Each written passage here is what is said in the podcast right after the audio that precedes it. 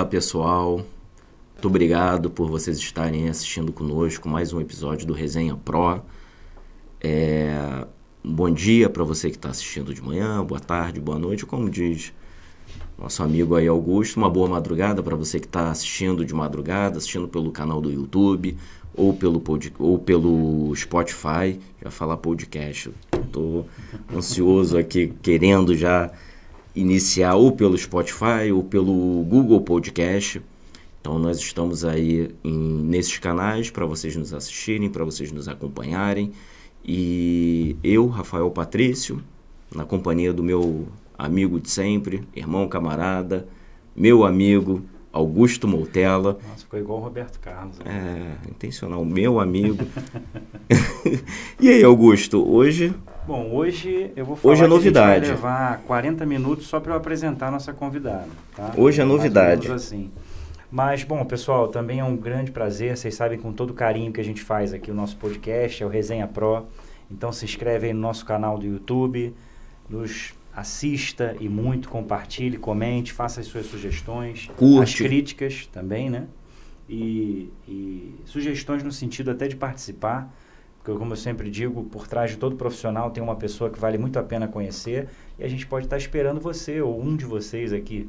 Então, é um imenso prazer com que a gente está aqui, está falando, está conversando, está batendo um papo. E hoje, vamos lá, tem que preparar aqui. Tem que preparar. Eu acho melhor você até tomar um, um gole de água. Seguinte.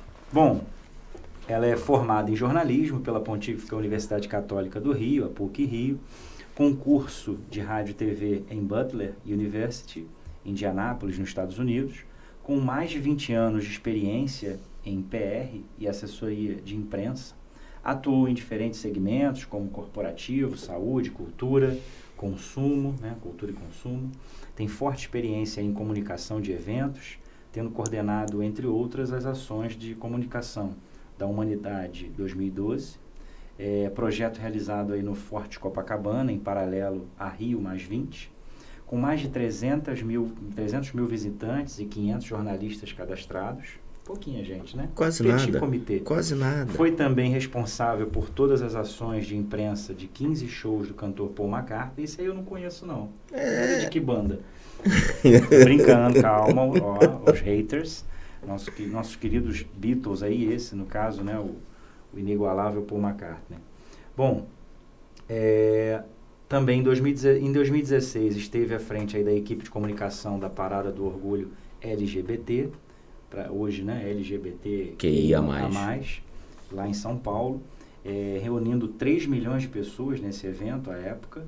Durante os Jogos Olímpicos também em 2016 atuou junto à USOC, né, United States Olympic Committee, Pô, tô demais, hein? Tá arrebentando. Nas ações de imprensa com a mídia brasileira. Olimpíada no Rio de Janeiro. Isso. Atuando no grupo Impress de 1997.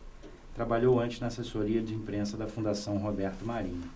Eu acho que a gente pode até encerrar o podcast, né, Rafael? Porque eu vou precisar estudar mais uns 20 anos, né? E você também para que a gente possa ter condição e capacidade cognitiva para falar com a nossa convidada, enfim. Não, e, Brincadeiras e ao, à parte. E ao, longo, e ao longo do podcast a gente vai descobrir mais Isso. coisas. A gente vai ver que esse currículo ele é bem mais extenso, com uma experiência... É, aqui você fez uma síntese, né? É, com uma Brincadeiras experiência... todas à parte, muito obrigado aí pela presença. Renata Jordão conosco aqui hoje. É um imenso prazer de receber. Vamos ter sim, boas conversas. Sim, que eu que agradeço. Super obrigada pelo convite. E, sim, estou aberta para a gente falar o que vocês quiserem saber.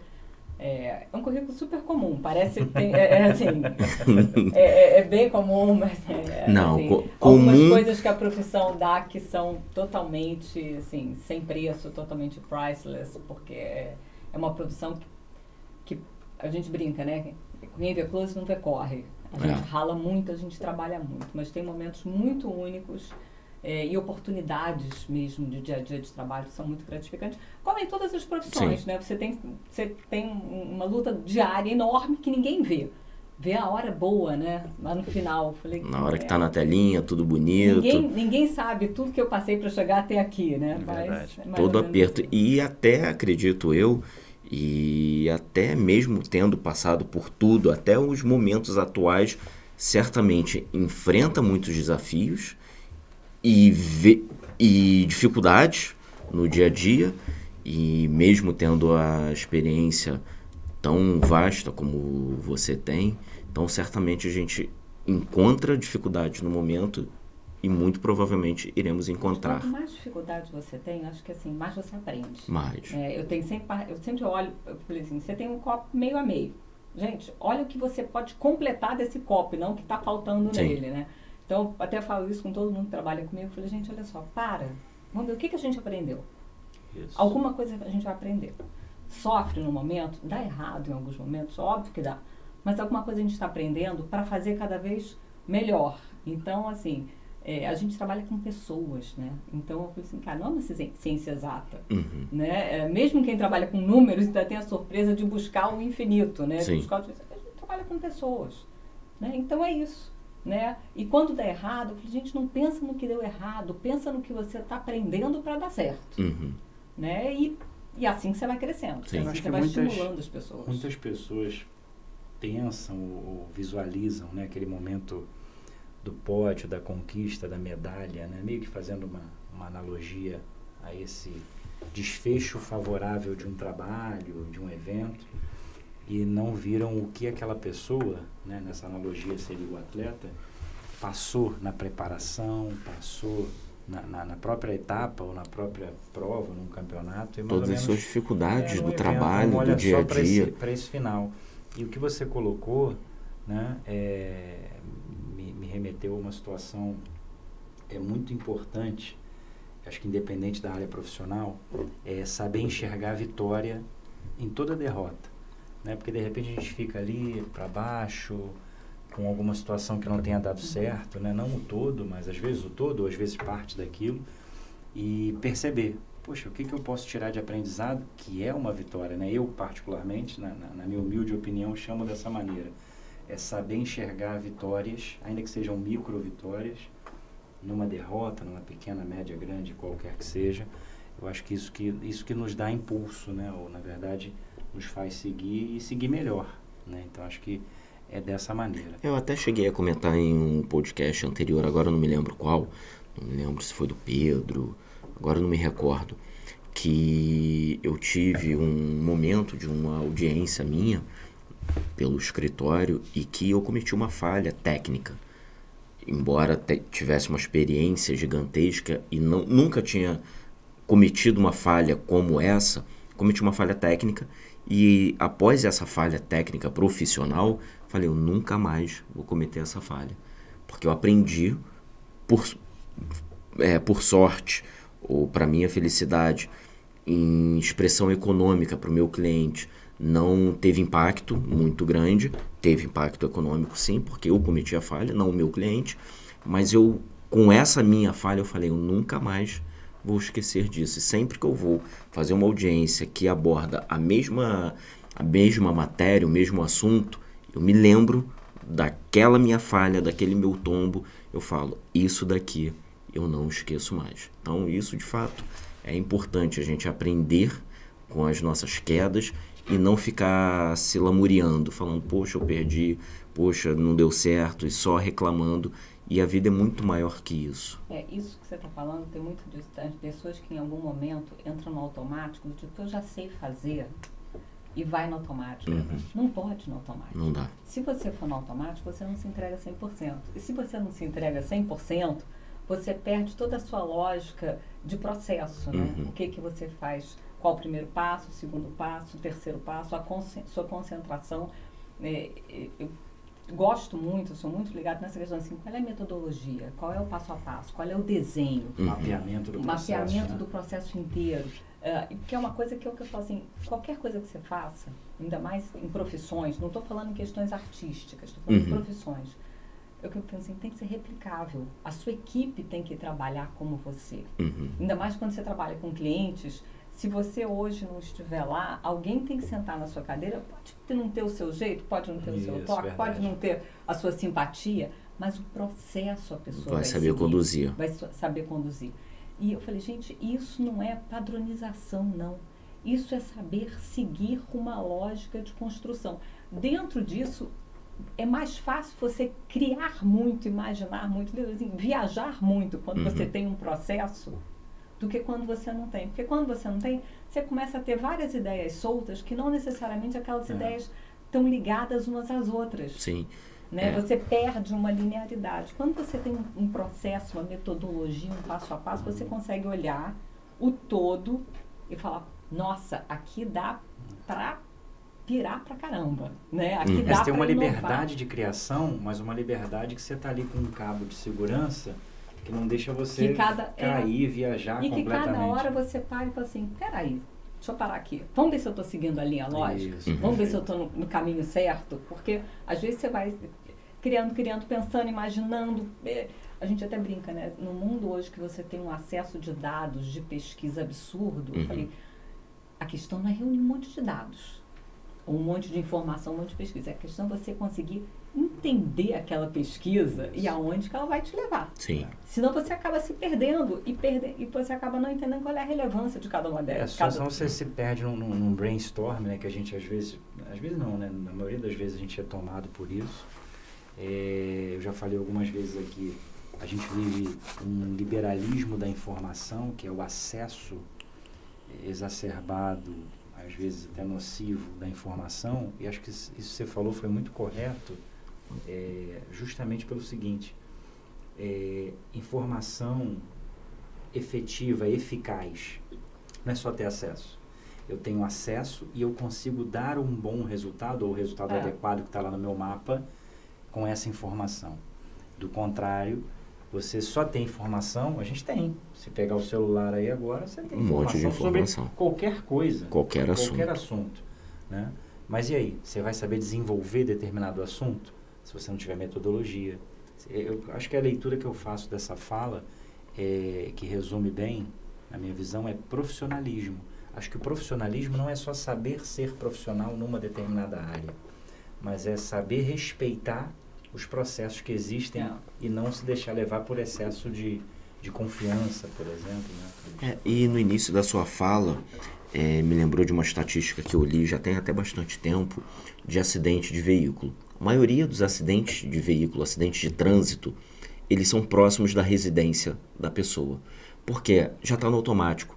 Eu já sei qual o caminho, eu já conheço isso daqui, tanto saindo de casa quanto voltando. É. Então a maioria dos acidentes de Tá na trânsito zona de conforto. é, que você está próximo. Então me, me lembrou, me lembrei desse fato e é exatamente isso. A gente está na nossa zona de conforto, fala não, isso daqui eu já sei, isso daqui eu vou no automático, só que não. Aí é o momento mais sensível, quando você entra no momento automático do, do seu saber e a chance de você errar, ela é muito grande. A chance de você falhar, ela é muito grande, porque você esquece a importância que tem.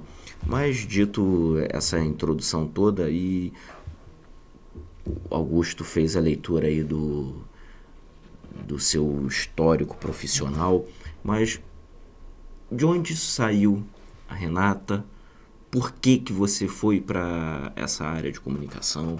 Por que que você entrou nesse universo e como que foi o trajeto?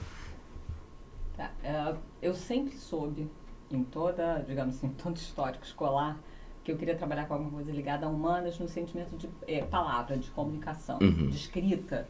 É, mas eu sabia que não era área de letras, porque você acaba indo muito para edição ou, ou para para professora, é, não é, nunca era minha área. Uhum. E por decisão, né, é, eu sempre li muito, assim, muito, muito. É, eu fui fazer jornalismo. Eu sabia que eu queria fazer jornalismo. Eu tinha estudado o que, que era aquela faculdade, as cadeiras, tudo isso. Mas eu não me via é, no veículo de imprensa. Uhum. O que é muito engraçado. Porque eu falava assim, gente, então para que, que você vai fazer jornalismo se você não, Não vai se- pro veículo de imprensa. Só que quando eu fui fazer faculdade, ah, na época não era muito falado, ou não era muito falado, não era conversado, não era explicado tudo que você pode fazer com uma faculdade de jornalismo. Que o leque é muito grande. O leque é muito É grande. muito. Mas na época você tinha jornalismo, publicidade, ah, produção editorial, se não me engano, era somente na UERJ. Então, assim, o leque era muito grande, mas a carreira dentro da faculdade ela era limitada, você Aham. não sabia. Ah, no meio da faculdade, eu fui para os Estados Unidos estudar uma parte, um período fora, e aí eu, por opção, eu falei assim, o que que tem muito nessa faculdade aqui que não tem no Brasil? No Brasil, as faculdades, na época, tinham poucos equipamentos de rádio e TV, porque eram Uhum. equipamentos muito caros, Uhum. Aí eu falei, não, então é isso. Né? É isso que eu vou fazer. Eu uma faculdade que cui- cuidava de todo o conteúdo eh, da TV e da rádio pública da cidade. Eu falei, não, então, caramba, é isso que eu vou estudar aqui. Aí fiz, estudei muito rádio e TV, o que foi maravilhoso, porque me dá uma noção de imagem, e de tanto de, de imagem sem ter o som, como o som sem ter a imagem, né? Como é que você consegue buscar a comunicação nesses dois pontos. E quando eu voltei, eu tive a oportunidade de começar um estágio na Fundação Roberto Marinho, justamente na área de assessoria de imprensa. Não conhecia ninguém que trabalhava em assessoria de imprensa. Ninguém da minha família, dos amigos, de amigos dos pais, de familiares, ninguém. Uhum. E eu fui descobrir o que era assessoria de imprensa realmente quando eu fui estagiar. Eu passei, fiz uma entrevista, ah, passei tudo. No dia a dia, eu fui também entender o que faz esse papel. Uhum. Na época não existia a questão ah, do public relations ou da assessoria de comunicação, era assessoria de imprensa. Uhum. E aí eu fui trabalhar. Eu me encantei, tipo assim, na largada, né? Mesmo sendo, claro, quando você começa no estágio, você tem um período que é assim, você faz de tudo mais um pouco para aprender. É, eu me encantei, eu adorei. É, e ali eu efetivamente eu falei assim, é isso que eu quero fazer. E era muito engraçado, engraçado nem é a palavra, mas era a palavra que se usava, que todo mundo que ia fazer jornalismo e que ia para assessoria e não para um veículo, as pessoas falavam, ah, a assessoria é mole, quase não trabalha. Assessoria não tem plantão, É assessoria tranquilo. não é corrido, não tem fechamento. Não é dinâmico. é- é- Eu ficava assim, gente. Chegaram a falar para você mais um que, que assessoria não, não precisava nem ter formação em jornalismo? Não, na minha época, não. Não. Não, até porque é, é, era uma coisa, eu sempre exigi, pelo menos foi a primeira coisa que perguntaram, era a minha formação, quando eu fui fazer o meu estágio. É, mas a questão era essa, as pessoas achavam que a assessoria era quem não teve uma vaga na grande imprensa. É não residual. seria Pessoa desqualificada, residual, mas- né? É, ou então não queria o plantão do fim de semana. Eu falei, gente, eu super trabalho fim de semana, porque Uhum. eu cuidava de projetos que tinham eventos, Que não para. que não parava. É, e a gente fala assim, e para você trabalhar em assessoria, você escreve pra caramba, você cria as histórias pra caramba, você desenha um planejamento de comunicação. É isso que eu falei assim, por isso que eu aprendi Isso, a gostar isso, muito isso. de planejamento e metodologia, porque Você, tem que desenhar todo o você tem planejamento. que desenhar tudo e você tem um bloco de muita informação sobre o determinado programa, o projeto, a ação, e você tem que, tinha que pensar na época assim, ah, aqui eu tenho, sei lá, quatro notinhas bacanas desse projeto. Uhum. Você não vai dar para a mesma coluna, então você vai atingir o mesmo público. Deixa eu distribuir para a coluna A, para a coluna B, para a coluna C, né? pulverizar. Ah, eu consigo ter a mesma história, um por um ângulo de tecnologia e um por um ângulo de cultura. Pô, vamos fazer histórias diferentes, porque aí eu tenho públicos diferentes em editorias E diferentes. você tem que ter uma visão muito ampla dentro da para fazer assessoria de imprensa.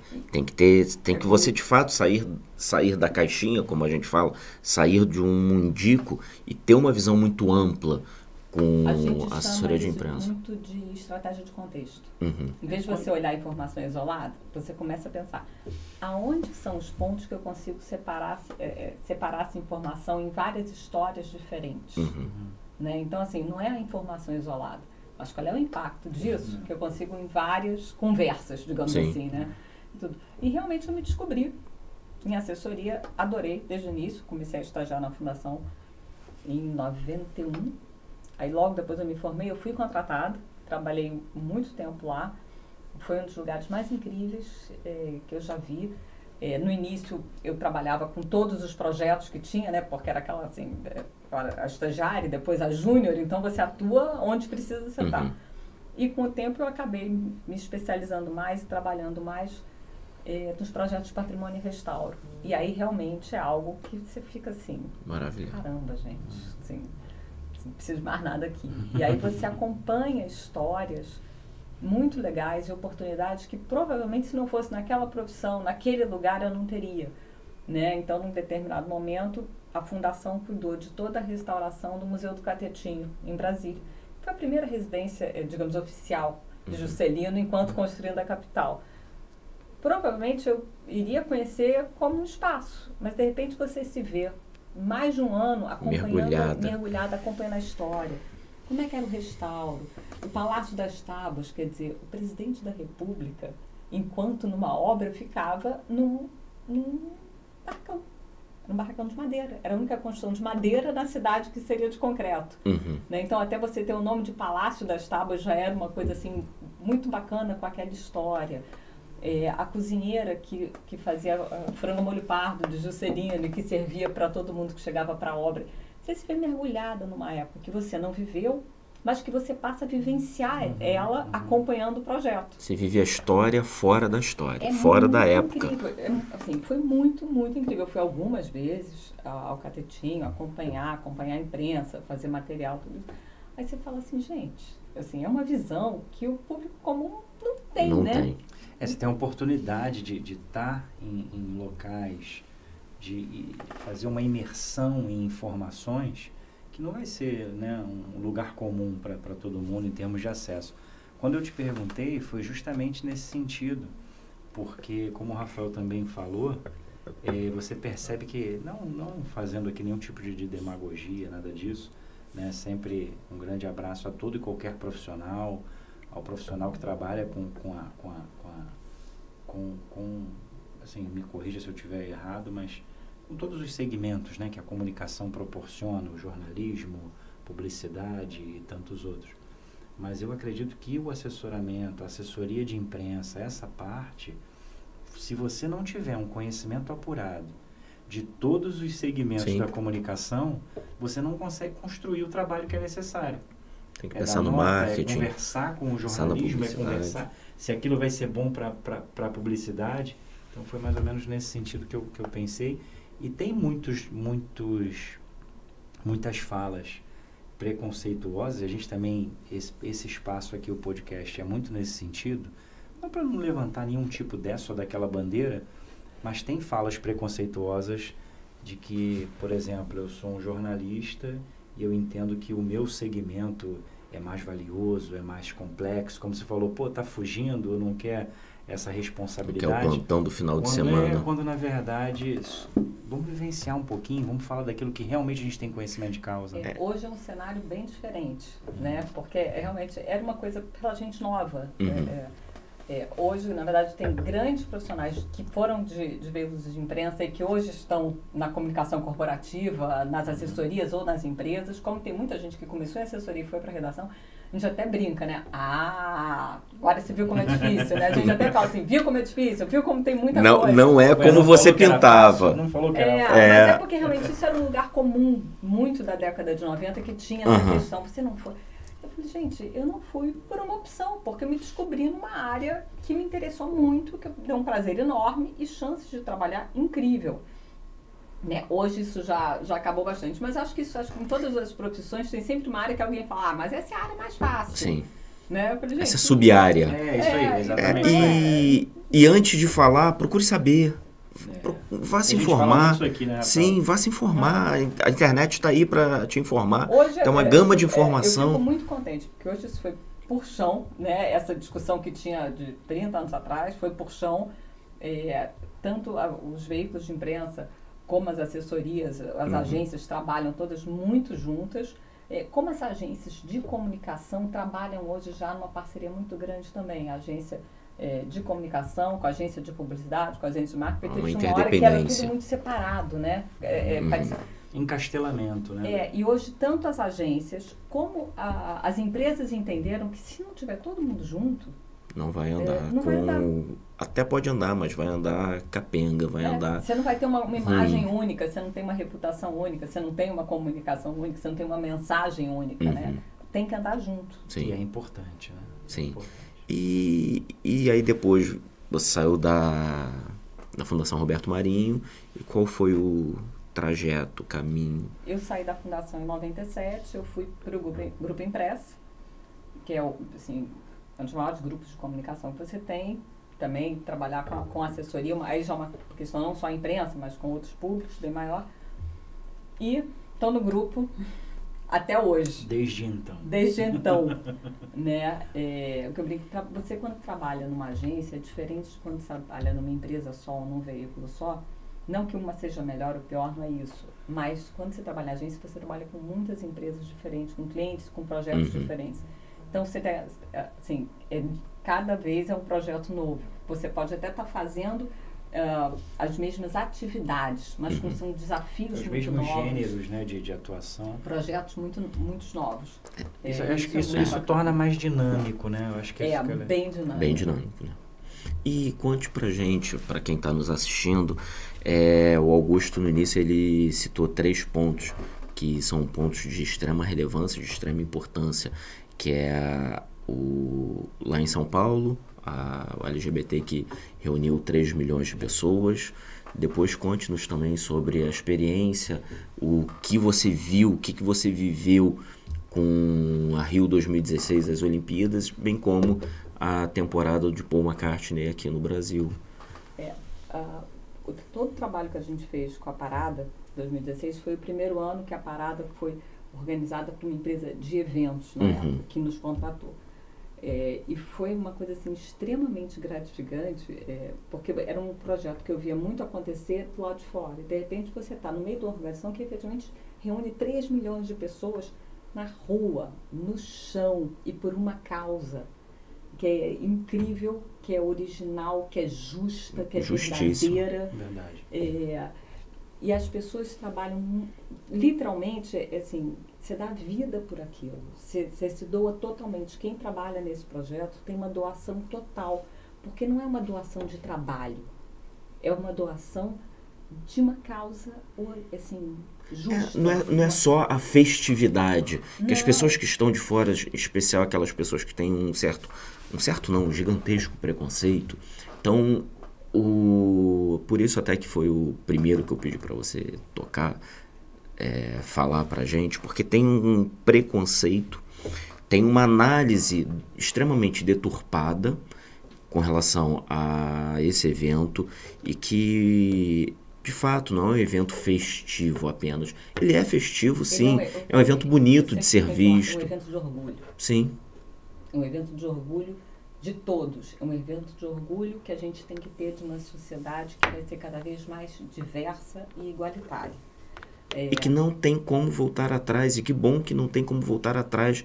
A sociedade precisa compreender, precisa entender o que, que é feito, o porquê que é feito, qual é o sentido. Não é apenas, repito, não é apenas festividade.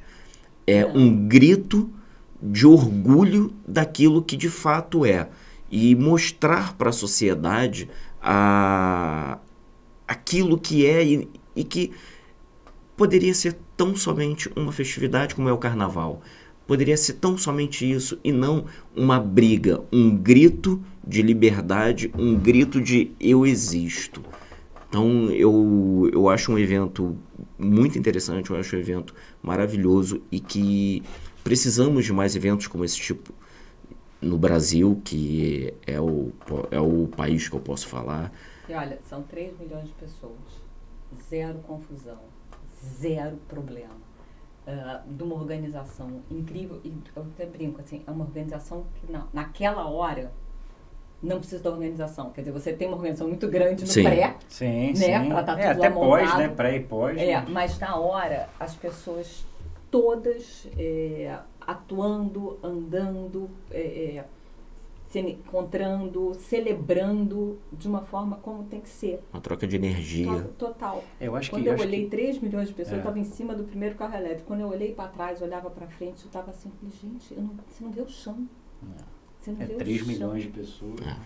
Eu acho que assim, o, o, interessante nesse tipo de evento e, e nesse evento particularmente é, é que as pessoas já sofrem tanto problema com, a, com falas é, desinformadas da sociedade que a gente tem, que eu acho que na verdade gera uma comunidade, uma, uma, uma, uma comum, um comum interesse de que também nada pode e deve, né, não deve sair errado ali, porque não, não pode dar qualquer tipo de aso, porque qualquer coisa, já sem nada, sendo organizado, sem problemas, né? Infelizmente tem comentários, tem falas, né, preconceituosas, como o Rafael falou, é, acha que só vai para ah, é uma é uma festividade como outra qualquer e não é apenas isso.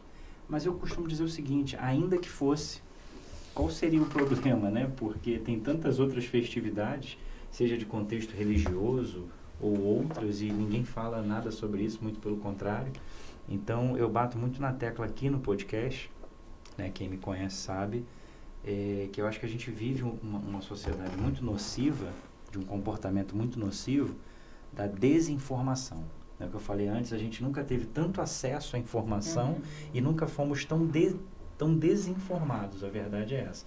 Então, a falta de conhecimento, às vezes voluntária, eu não quero nem saber, eu não quero nem ler sobre isso, porque a minha opinião é essa.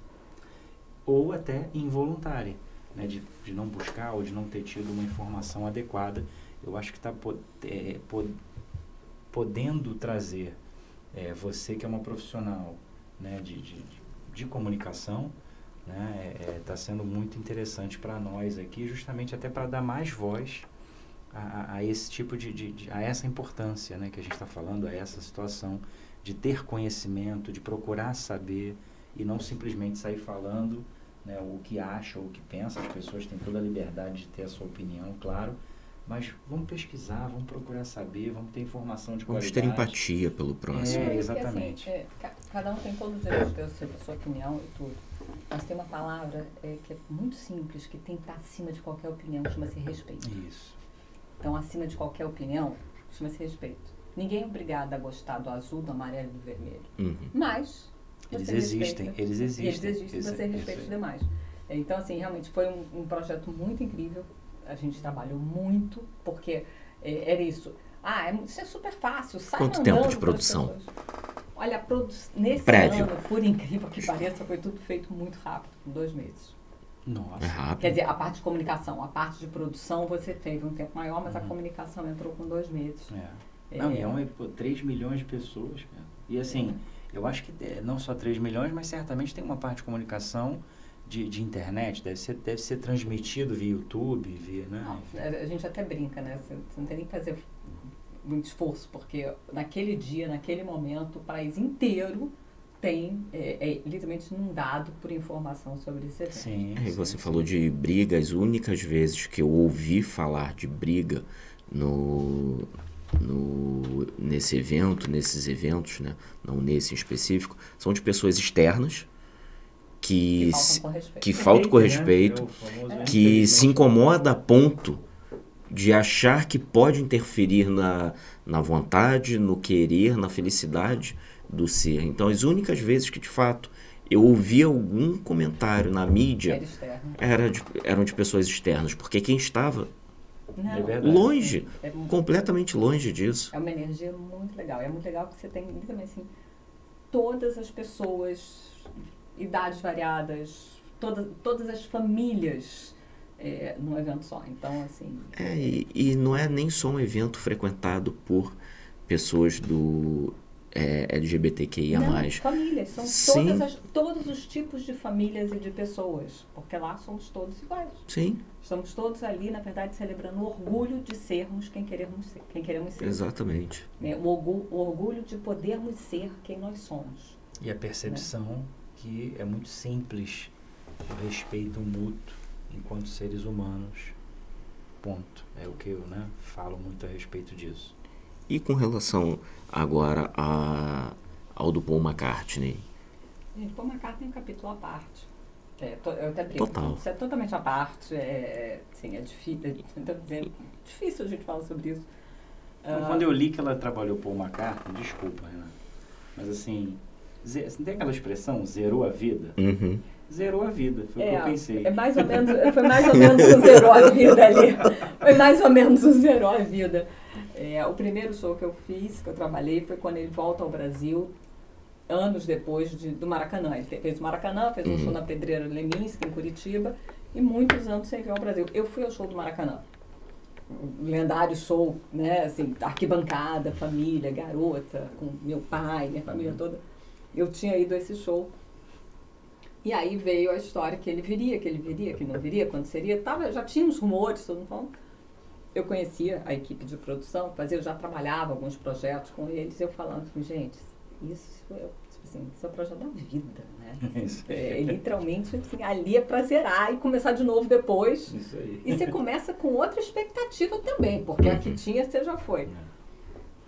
Aí a gente foi chamado para fazer esse projeto, né? E aí é aquela coisa, a gente brinca, não dá nem para fingir normalidade. Não tem eu, como. eu ia, te- eu ia te perguntar exatamente não, isso. Não, assim, assim, num período. É, senhor pra Paul McCartney, só um minutinho que eu tenho uma outra situação que eu tenho que É, ver não, é muito antes. engraçado, porque assim, não tem como fingir normalidade. Não- é impossível. né? Então a gente eu trabalha, a gente tem todo um período de pré-evento, né? De comunicar como vai ser, como não vai ser.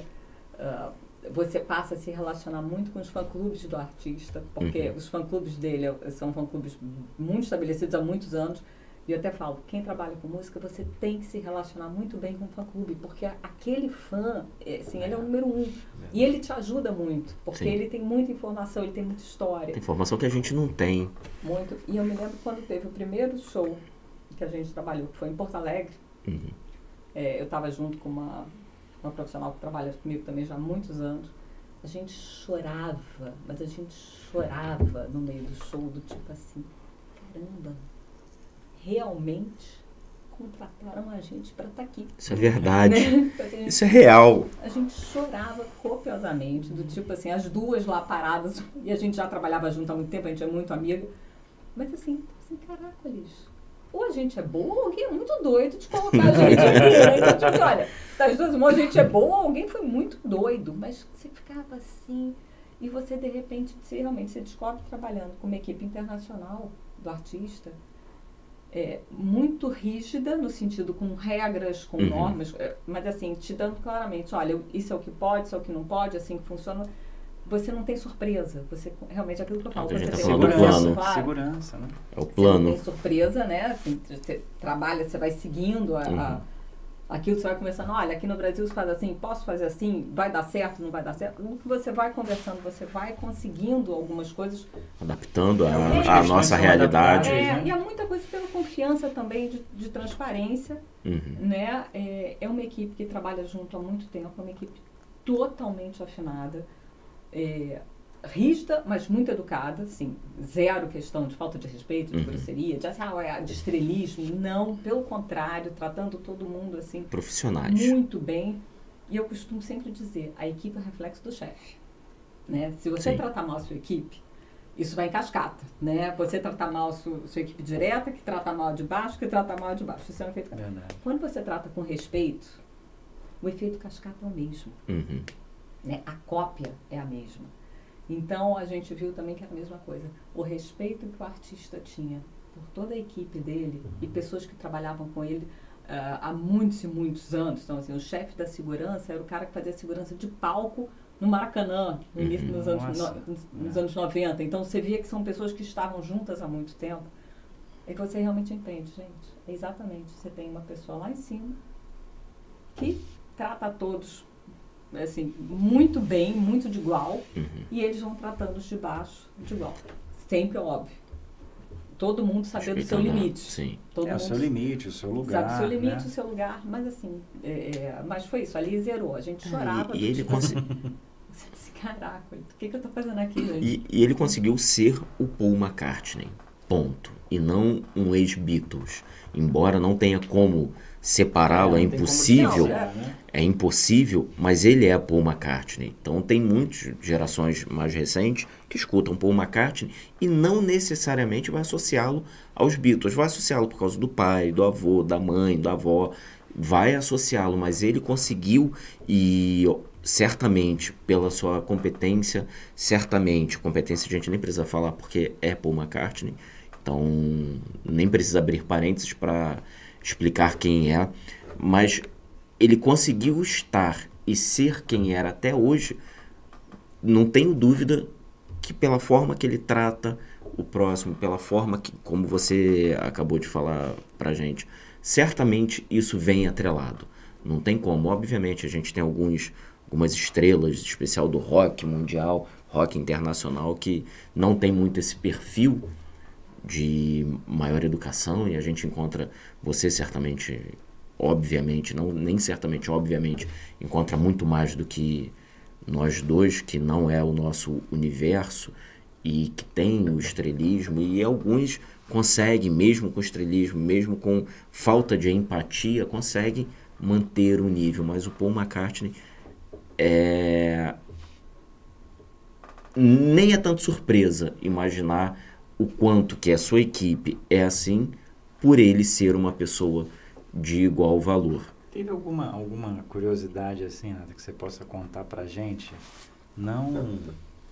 Ah, o Paul McCartney ele gosta de toalhas brancas, aquelas questões, não é isso que eu vou perguntar. Mas, assim, Mas se quiser, pode falar. É, pode falar. Mas coisas do tipo assim, que você de repente todos nós, né? Ah, o Paul McCartney, caramba, esse cara não deve falar com dois níveis abaixo dele. Você bem falou que ele é bem simpático. Deixa eu te falar uma coisa que é muito, simpático. muito simples. É, nesse show você capta a imagem do telão. A- Uhum. a- a- as câmeras não filmam, né? O pessoal Uhum. que vai fazer a cobertura não filma. Eles levam um aparelho, um gravador, né? Um Uhum. recorder, pluga na mesa de vídeo deles, porque você usa o vídeo que eles captam durante o show e que é, é, e que as TVs servir de- recebem. Uhum. Isso é muito comum em vários shows no exterior. No Brasil começou isso há pouco tempo, mas os, alguns internacionais já fazem exatamente isso, porque tem um controle da imagem melhor, tem certeza. O cara vê com a câmera tremendo. É bom para todo mundo, porque, Sim. enfim, Otimiza também. né, otimiza. trabalho. Quando a gente estava no show do Engenhão, quando ele veio ao Rio, é, exatamente o ponto onde era essa mesa onde você captava, não era atrás do palco, mas era numa área, quer dizer, era atrás do palco, numa área interna, mas não era em cima do palco. E era o caminho que ele fazia, é, num carrinho de golfe daqueles, né? Que pegava no camarim e andava no anel. Igual você anda no anel do estádio, né? Aham. Andava. E pegava o carrinho, levava ele para a beira do. para a escadinha que estava no palco. Eu já tinha visto como funcionava e eu pensei assim, gente, a imprensa vai ficar louca quando olhar isso. E eu vou ter que pedir para ela assim, gente, fins de normalidade, porque não pode pegar celular, não pode tirar foto, porque você está numa área de backstage, Uhum. é, não pode ter isso. Ele está se dirigindo para ir começar o show. Aquele carrinho ali não é o Paul McCartney. Só E aí, que tá mas eu já sabia que ele ia passar. Mas assim, do lado, como daqui eh, no refletor, assim, era, Aham, muito, era realmente muito perto. E aí fui, tava com alguns profissionais de TV, tudo, quando eu vi a hora. E tinha uma pessoa que trabalhava, com, que já tinha feito esse, esse processo comigo antes, sabia, e tinha uma outra também, muito amiga, muito fã. E eu falei, eu vou te dar uma surpresa. Vai ter uma surpresa, mas você vai. Pode, não pode fazer nada, nem. Não pode Nossa, chorar, não pode faz gritar, com não pode ter pessoa, nada, você não hein? pode fazer isso com a Está. pessoa, né? Não. E aí, ó. Não. Aí quando dava, tipo assim, faltando uns 5 minutos antes, que eu sabia da hora. Sabia que ela ia a óbito. Não, eu chamei, eu falei pro pessoal, devia ter uns seis ou sete profissionais, falei, gente, vou, avisar, só pra não ter nenhuma surpresa. O que, que vai acontecer? O artista, o camarim do artista tá ali, ele vai passar num carrinho de golfe. Assim, é normal, aquela- Uhum. devagar, porque é devagar aquilo, pra ir pro palco. Então eu vou, realmente vou ter que pedir pra vocês. É, não é que não posso olhar, imagina, não tem como não olhar, mas assim, não pode sacar celular, não pode tirar foto, não pode gritar. A gente está num, num- numa área de, de fundo de palco, você não Meu pode fazer Deus. nada disso. É, e realmente ele vai passar e vai pro palco. E as pessoas assim, tipo, ah, falei, bom. Aí peguei a menina e falei, olha, vai acontecer isso. Ela olhava pra mim assim, tem certeza? Eu falei, não, não é que eu tenho certeza, eu sei, porque o, o trajeto é esse. Uhum. É exatamente assim. Tá bom. Não deu outra. Cinco minutos depois, passa o carrinho de golfe. Ele passou devagarzinho. Ele deu tchau. To- acho que estava todo mundo com tanto medo de fazer Ninguém alguma deu coisa tchau pra ele. sair. Porque isso as pessoas ficaram tão paralisadas, tipo assim, um, não acredito. Dois, se eu fizer alguma coisa errada, Vai dar, vai dar problema. daqui. Vamos me tirar daqui. Ficou todo mundo assim, né, olhando, e ele dando tchau. Aí a menina trabalhava comigo. Eu falei, pode dar, pode dar tchau, só não pode. eh, Passou, as pessoas olhavam, tipo assim, gente, é isso? É, é, é isso mesmo? Né? Assim, Uhum. 100, 500 mil seguranças, né? Quer dizer, tinha, Sim. tinha a segurança dele, é óbvio, mas eu falei, gente, Não aquele é, aparato todo. Ele tava em seguranças com ele, de boa, sentado. Aí você vê no alguns palco. artistas, né, que não vou citar nomes, Sa- mas- sa- saímos todos lá, o pessoal olhava pra mim, tipo assim, a gente não tá acreditando que a gente viu isso. Eu falei, pois é, eu sim, realmente, e foi tranquilo, por quê? Não pode tirar o celular, não pode fazer aqui, assim, não é lugar de fã, né? Ali tá Uhum. todo mundo, ali é trabalhando, ali Trabalho. é pessoa jurídica, né? Sim. É. E aí, foi, aí anos depois, é, essa profissional que trabalhava mesmo agência, ela saiu da agência, mandou um e-mail para todo mundo se despedindo da cara, dizendo, ah, gente, eu estou saindo para outro desafio, muito obrigada. Uh, e tal, e tal, e tal, e tal. Mas eu tenho que agradecer muito a Renata, que foi a pessoa que me levou para ver Paul McCartney. Com certeza. e você não chegou a tietar, não? Tirar um pouquinho lá do profissional e... É assim, não dá. Quando você trabalha com isso, não é que você não chat. Você chora assim, na hora que eu estava na plateia, tinha tá uhum. tudo dado certo. Eu fui assistir um pouco do show, aí você desaba de chorar. Uhum. Aí não tem erro. Mas Ali você lembra, você lembra que é gente. Você lembra assim, que é que gente. É ser humano que. Mas na hora que você trabalha com essa equipe, ainda mais com a equipe dele, que é uma equipe muito séria, e outras também muito bacanas com quem eu já trabalhei, já trabalhei com equipes maravilhosas. Você, na hora você baixa assim, você entende uhum. que o relacionamento é ótimo porque você sabe exatamente o seu papel uhum. e eles sabem o papel deles. Uhum. Então, assim, é, não tem faz interferência. Isso é o que faz funcionar muito bem. Você saber exatamente o que, que você pode naquele momento. Na hora que você vai para a plateia, você chora, doidado. Você se entrega o ser humano que, que reside é, no profissional. Da comunicação, ali chora.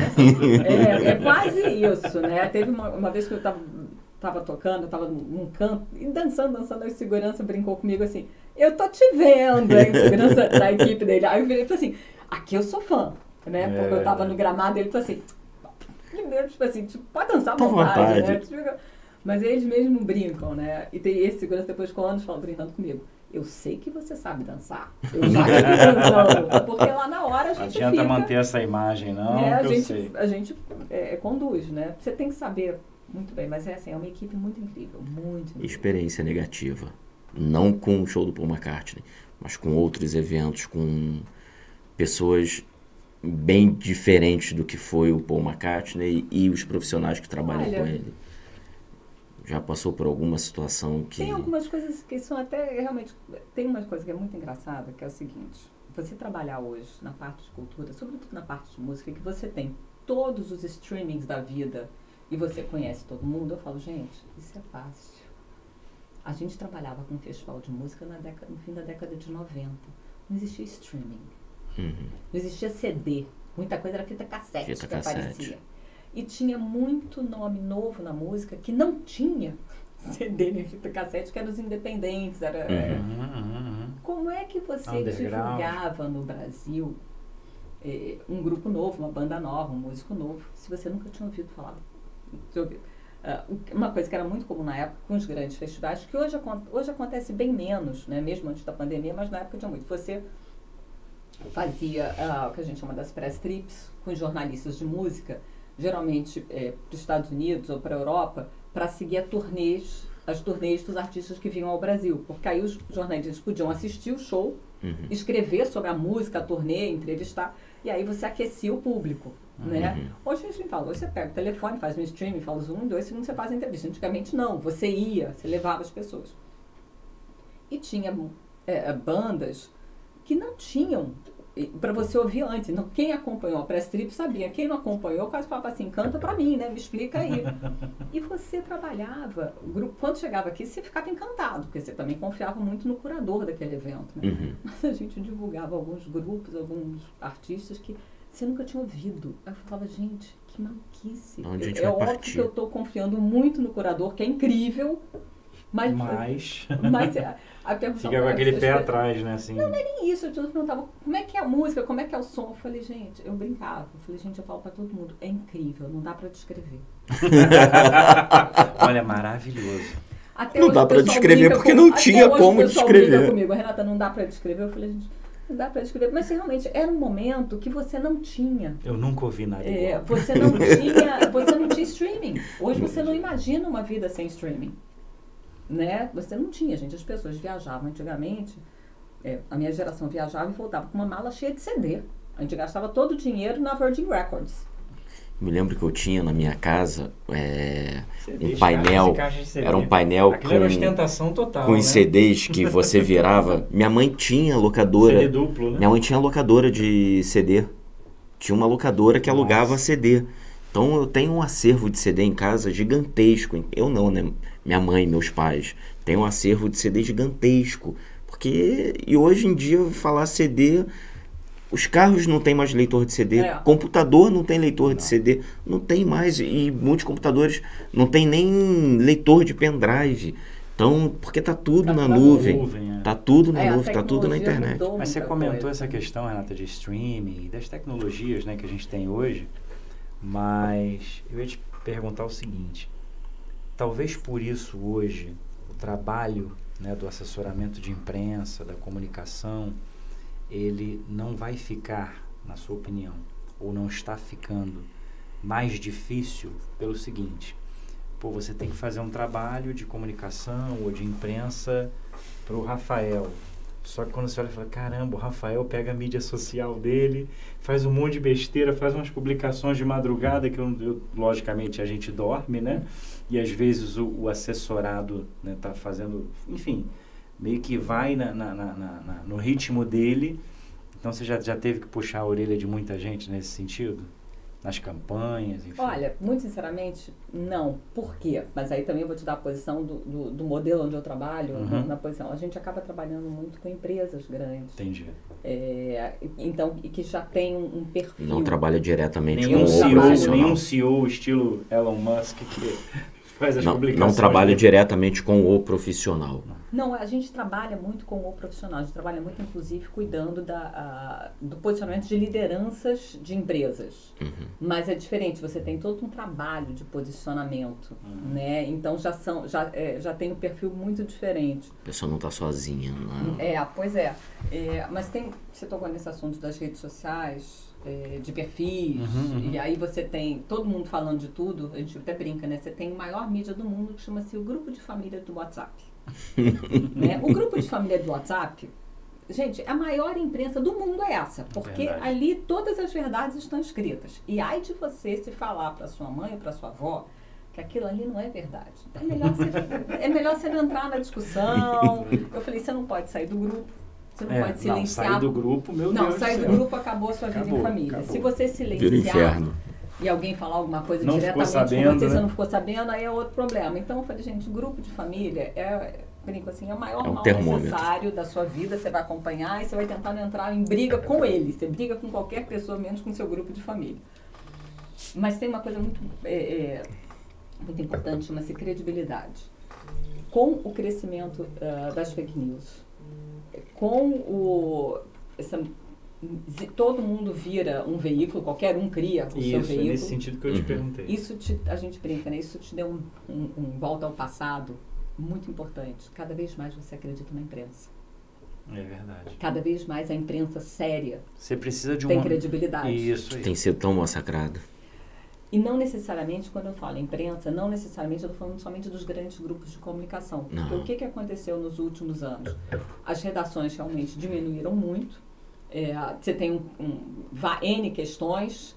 é, e você tem profissionais extremamente relevantes para o país, extremamente é, respeitados, é, com uma bagagem enorme, é, com uma credibilidade muito grande frente a diferentes públicos.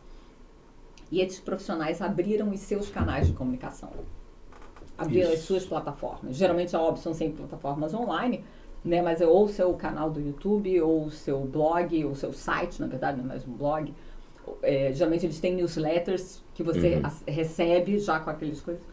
E esses profissionais são têm tanta credibilidade que, na verdade, eles, na maior, grande parte das vezes, eles recebem os principais furos exclusivos Sim.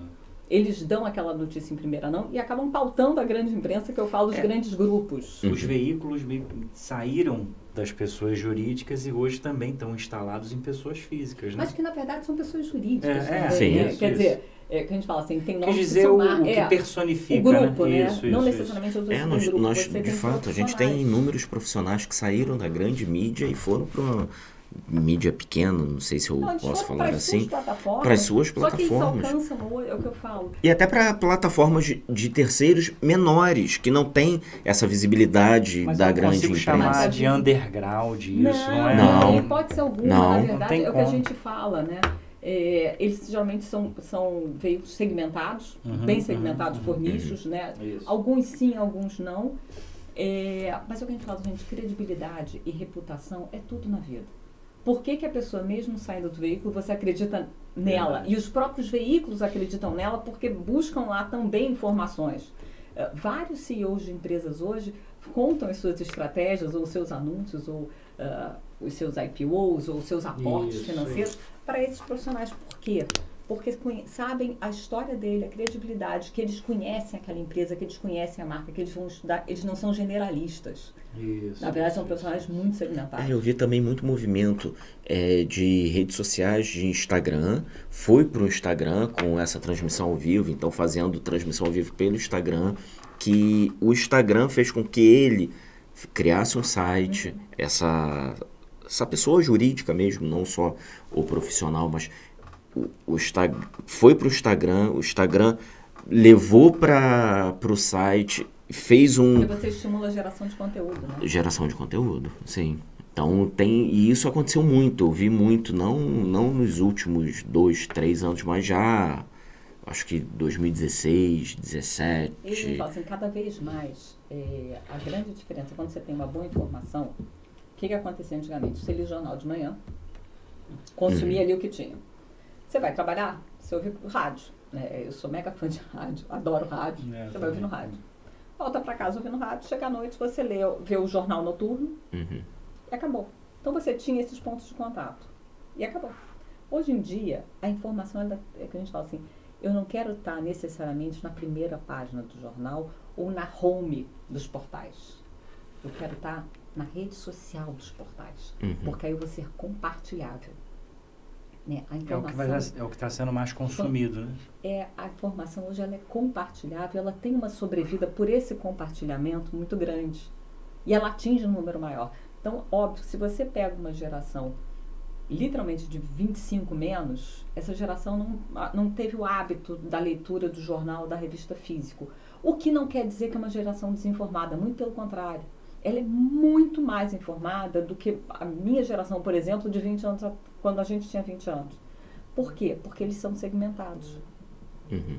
Eles pegam exatamente a informação na segmentação, no especialista, e aí eles conseguem mergulhar muito mais a fundo né? Mas eles não deixam de olhar o genérico, de olhar o geral, por assim tendo dizer. um trato mais gourmetizado da informação, né? Ou seja, gourmetizado acho que não é a palavra mais correta, mas segmentado, é especializado, né? especializado. Né? especializado. É, e você até pega um portal, grandes portais que nós temos aí de informação, que eu não vou citar nome, mas, e nem preciso citar nome, e tem lá a, a primeira notícia, e você vai descendo e você vai filtrando e vai segmentando aquilo que você de fato quer ler. É. E você acaba lendo tudo o que está no portal, obviamente. Você só lê a chamada de alguns pontos, de outros que a chamada lhe interessa. Você entra para poder ler e você acaba tendo uma informação maior. Que antes, é, os jornais de papel, que Hoje, bem menos, tem poucos assinantes. Eu conheço pouquíssimas pessoas que assinam ainda também, em papel. Então, você acabava pegando o jornal em papel e acabava não lendo. Ou porque não tinha como. Não lia tudo, ou porque não tinha como carregar, porque é, é grande e sujava a mão, e tinha pessoas que iam para o trabalho, poderia sujar roupa. todas digitais. Eu tenho exatamente o jornal impresso, eu leio no Flip. Uhum. Eu gosto de ler no Flip, né? Eu até falo assim, gente, quando você pega o é hábito. Dinâmico. Não, e é hábito. É muita questão de hábito. A geração nova fala assim, ah, mas o jornal suja a mão inteira. A gente sujou a mão inteira durante anos e, e era o que era. Eu adorava o cheiro do jornal. Pois é, é e era o que era. Eu adorava o cheiro do é, jornal. Mas hoje você lê no Flip, eu falei, gente, eu tenho, e eu vejo exatamente a hora que eu quero. Não tem, assim, você muda o hábito. Antigamente, se você levantava, ia na porta, abria a porta, pegava o jornal no chão, aí sentava. Gente, hoje em dia você acorda. nem levantou. Quantas pessoas pa paravam na, na, banca de jornal e ficava um monte ler, de gente é, lendo, lendo o jornal, notícias. lendo as notícias. O que, o que, eu falo assim, o que não quer dizer que você não consuma. Uhum. Você consome. Né? Aí tem gente que fala assim, ah, o jornal morreu porque agora você tem tudo grátis na internet. Eu falei, gente, é, alguém parou para pensar que não necessariamente todo conteúdo tem que ser gratuito, conteúdo especializado. Ali tem um profissional sério Sim. que dedicou muito tempo e uma tecnologia muito cara para aquilo chegar. Assim, uma boa foto, uma boa imagem, com um bom texto, uma, uma boa diagramação para você. Né? Então, É, tem uma rede de profissionais gigantesco por trás. Tem o profissional, o redator, tem o profissional de TI que está lá Eu acho que jogando. as pessoas meio que naturalizaram, tem um problema muito sério nesse sentido de naturalizar coisas, de achar que aquilo brota na internet, né? Aquilo, aquilo surge do nada. Não, teve alguém que parou, fez, organizou, se preocupou em aprofundar e trazer ali você uma tem simples. empresa, você tem uma empresa Sim. né? Então, Acho que a nossa não ideia necessariamente qualquer conteúdo tem que ser gratuito. É, a nossa ideia é que Não hoje, é mas assim, Renato, o que eu ia, que te perguntar também, é, vendo, logicamente, você falar amplitude aí do, do conhecimento e das experiências, mas se você fosse destacar, de repente, assim, uma situação, uma circunstância, não uma situação, situação daqui a pouco a gente vai...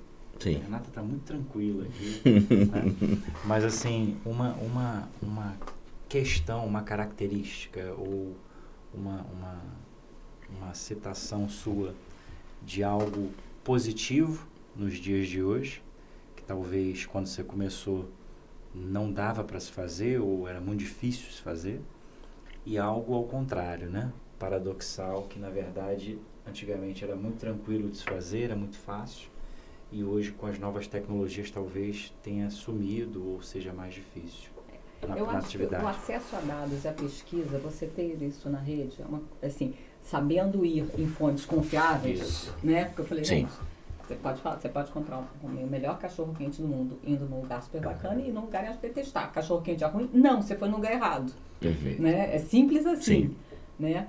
É, o acesso à informação hoje é muito bom. A, a possibilidade de pesquisa é muito boa. A quantidade de dados que você consegue buscar na rede é muito boa. Você tem que saber aonde buscar. Né? É, o que eu falo, ainda mais na pandemia, a gente viu que você não podia ir a museus. Gente, todos os museus disponibilizaram seus acervos. Sim. Foi incrível, né? Assim, ah, é a mesma coisa? Não, não é a mesma coisa, mas é uma possibilidade. Verdade. É Não, um meio de acesso. Nada substitui, mas é a possibilidade. Então, hoje você tem essa questão da acessibilidade muito forte. Basta você saber como usar, aonde buscar. Isso vai de cada Temos um. inúmeros livros também gratuitos na É internet. incrível. maravilhosos. Gente, incrível.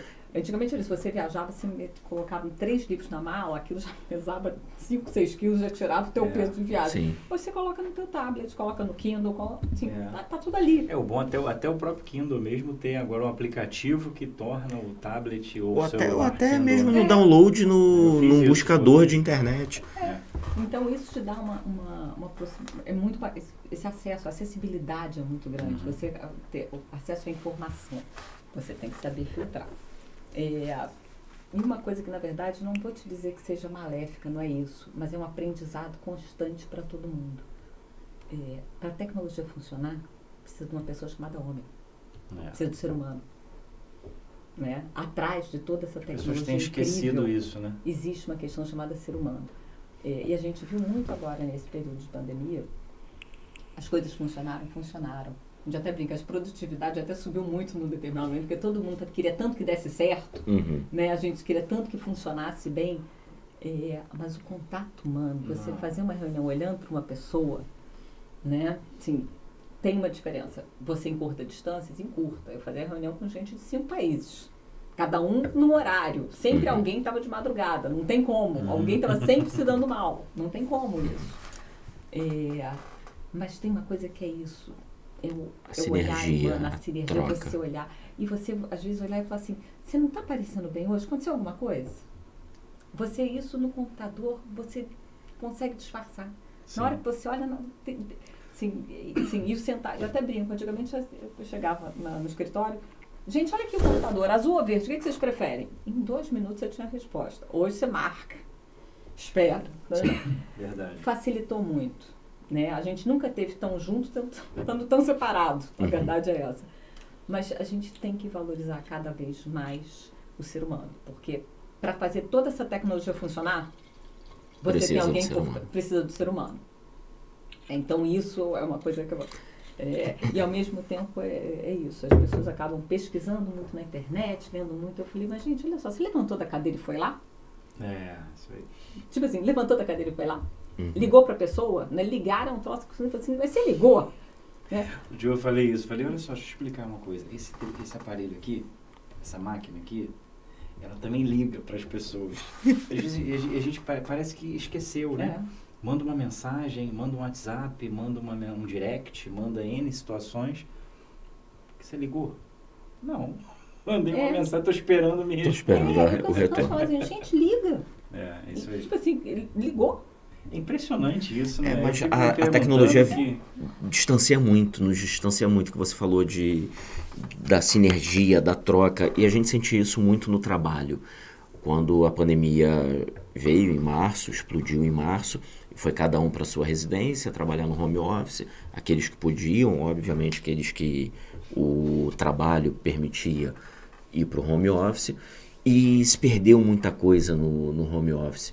Troca de ideias, às vezes você está com as pessoas presencial, no presencial, vem uma ideia, surge uma ideia, você joga a ideia na mesa, o outro já complementa e faz uma troca e tem um, enriquecimento muito grande. Até voltando aqui na música, obviamente a gente, não de agora, já de bastante tempo, quantos músicos fizeram, quantos autores fizeram músicas à distância, ó, oh, tô aqui no telefone, então tô com essa letra, coloca a melodia, tem isso também? Tem. Mas a criatividade no presencial né, não tem igual. Para mim, não tem igual. E tivemos uma perda muito grande no ano de 2020, especial 2020, que foi um ano bem caótico para a gente, para nós brasileiros, onde que nós precisávamos e ficamos isolados. E que qual vai ser o impacto disso no futuro? Qual vai ser o impacto desse distanciamento, desse virtual, desse telepresencial? Tem uma, tem uma, tem uma corrente que é muito, muito interessante. A gente conta os anos, né? a gente conta as viradas, nas viradas dos anos, nas viradas do século. Então, o ano 2000 foi aquela coisa assim, depois o banco do milênio, né? Do milênio. Não teve o banco do milênio. Os né? computadores iam, iam travar. Parar, iam travar. Enfim, mas a gente conta na linearidade. Uhum. Né? E você tem uma linha de historiadores isso é muito, o pensamento, como, é, como os pensamentos são diferentes. Que eles falam assim, a linearidade dos anos não é o que mostra a mudança do século, a mudança do comportamento.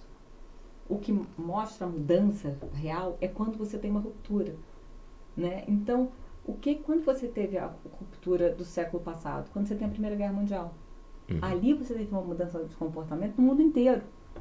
Verdade. Então, ali mudou. Não só uma questão cronológica, não temporal. É, não, né? não é o ano. Ali, é. o mundo mudou o seu comportamento. E o que, que acontece agora? O mundo mudou o seu comportamento em 2020. Então, a nossa mudança de século, se você parar para pensar em termos Verdade, de rupturas, não tinha, não assim, foi agora em 2020. Qual a diferença que você teve de 2000 para 2001? De 99 para 2001? Em termos de, de, ruptura, de grande transformação? Nenhuma.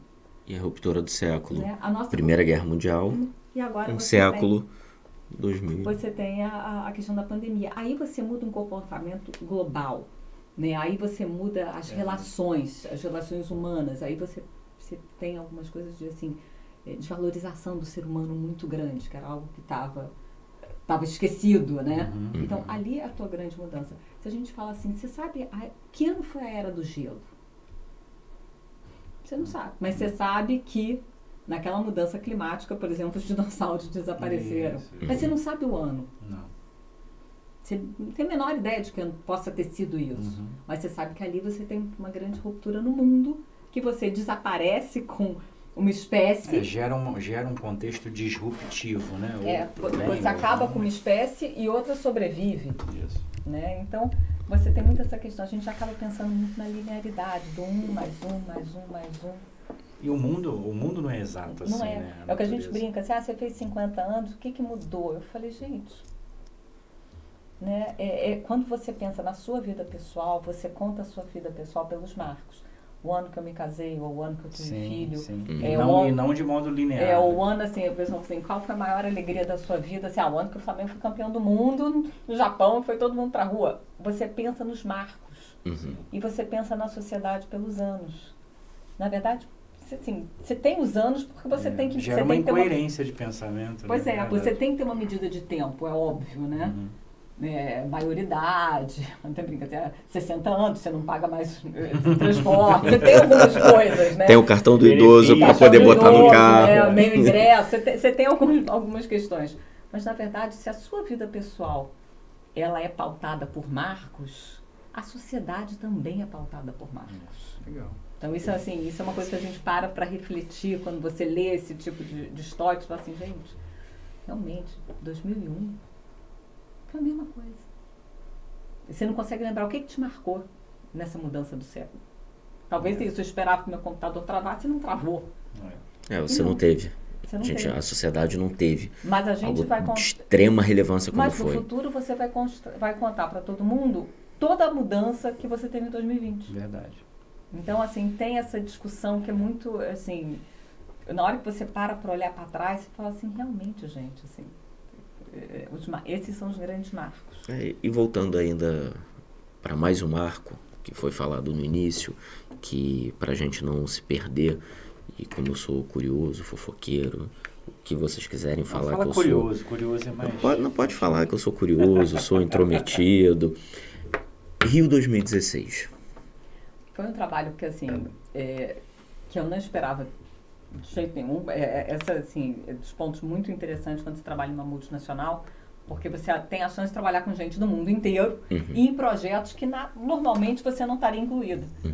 Né? Então, é, a agência nos Estados Unidos trabalha com o Comitê Olímpico Americano, norte-americano. E fizeram a ponte que eles precisavam no apoio no Brasil para cuidar exatamente é, das atividades do comitê, dos atletas do Comitê Olímpico e Paralímpico antes de virem para os Jogos. Quer dizer, já ir fazendo um aquecimento, quem são, quem são os principais atletas, o que eles querem, a alegria de vir para o Brasil Dos Estados Unidos. dos Estados Unidos. Eu trabalhei somente com a comitiva americana.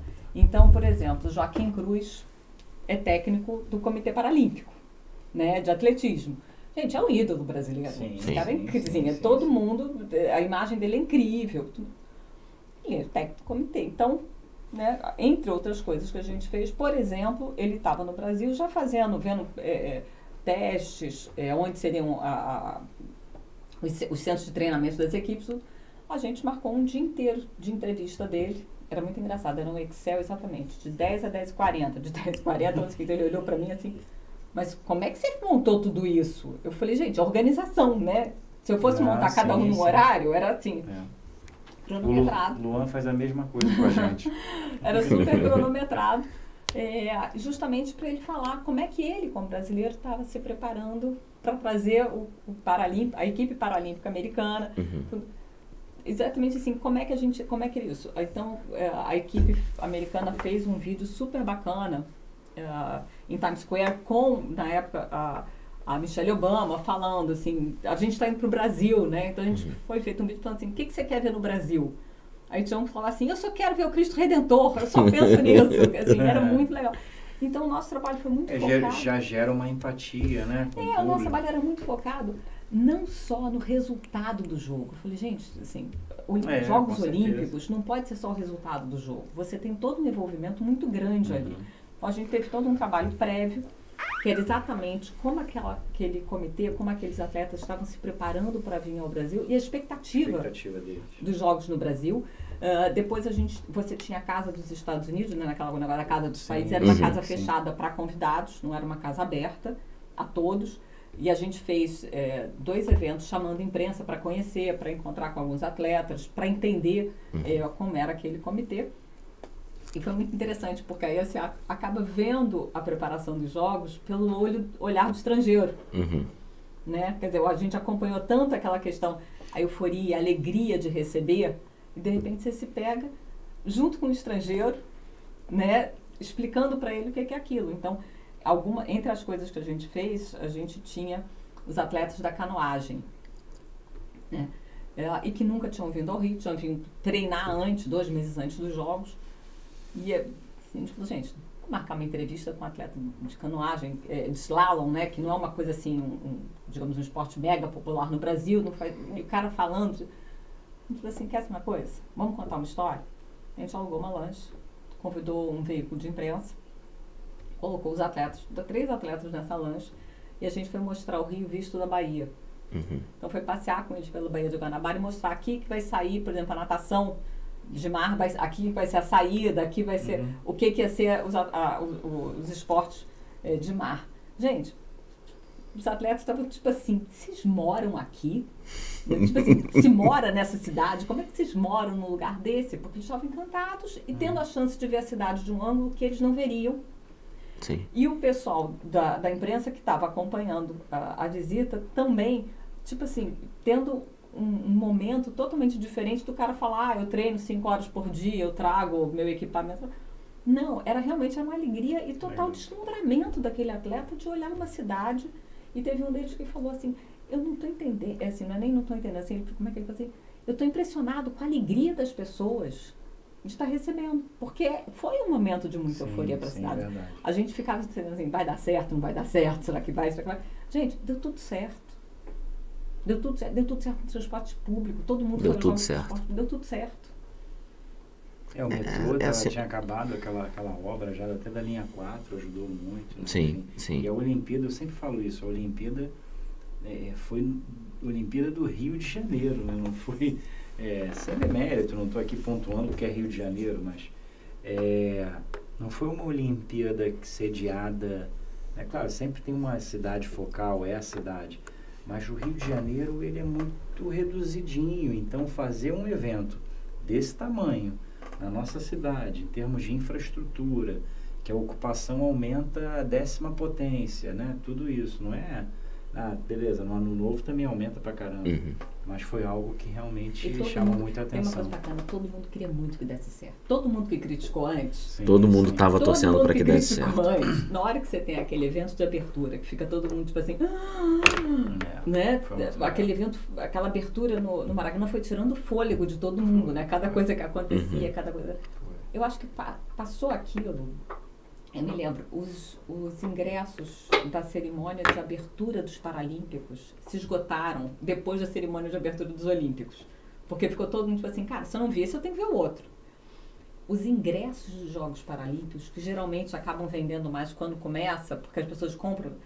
No início dos Jogos Olímpicos, os ingressos dos Paralímpicos já, Já saíram, tinha, já né? tinham vendido muito, porque entrou todo mundo na euforia. Pô, eu não consegui ver o basquete olímpico, ah, mas eu posso ver o Paralímpico. Sim, sim, Né? sim. Pra gente, aque- aquele, os dois eventos tiveram um peso muito grande. Eu acho que a própria realização dos Jogos Paralímpicos também é mais uma vitória do ser humano. Eu, eu penso muito dessa maneira. Né? Como a gente falou dos outros eventos aqui, das outras questões, é, eu acho que é muito importante também a- essa inclusão, essa percepção.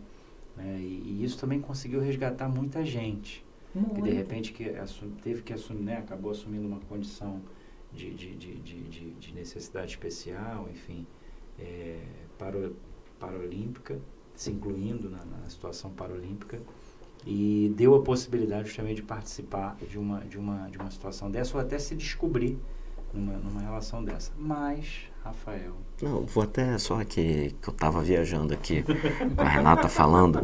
E Rio de Janeiro 2016 foi um ano muito marcante, que é o que você estava falando, de momentos. Num- Não, essa Onde- questão de, de marcos, observar a vida, isso me, me deu um, um mindset aqui. Sim, eu tô, eu tô aqui, assim. eu tô aqui viajando. Cara, que viagem. eu- E a gente começou a falar do eu vou Olim- conseguir olhar pra minha vida por anos. nunca mais. Acabou comigo. E a Olimpíada 2016 foi um marco na minha vida, não pela Olimpíada, mas porque meu filho nasceu em plena Olimpíada. Então, eu me lembro da Olimpíada acontecendo e eu não, não consegui ir em nenhum jogo, porque eu estava na expectativa do nascimento do meu filho. Meu filho nasceu em agosto, então em plena Olimpíada, fervendo. Então a gente, eu e minha esposa, a gente até brinca, o bebê olímpico, que nasceu em plena Olimpíada, ele, ele, a gente, nós ganhamos uma camisa da Olimpíada que ele nunca utilizou, nunca usou e eu vou guardar para sempre essa camisa da Olimpíada 2016 porque tem uma importância, tem um significado e eu me lembro de cada detalhe desse ano, porque era em especial pós-Olimpíada, que a gente estava naquela expectativa de nasce ou não nasce, vem ou não vem, vai ser agora. E a justiça ela fechou. Eu falei, vou poder curtir meu filho, que ele vai nascer e cadê que meu filho nasce? Não nasce e nada, e mais um. Não, tá mais um, ele né? nasceu com 41 semanas e 3 dias. Então nasceu dia 13 de agosto. uma data bem importante, é, bem cabalística, o 13 e o 8 de agosto. Então, e foi o que você falou e Augusto acabou de falar.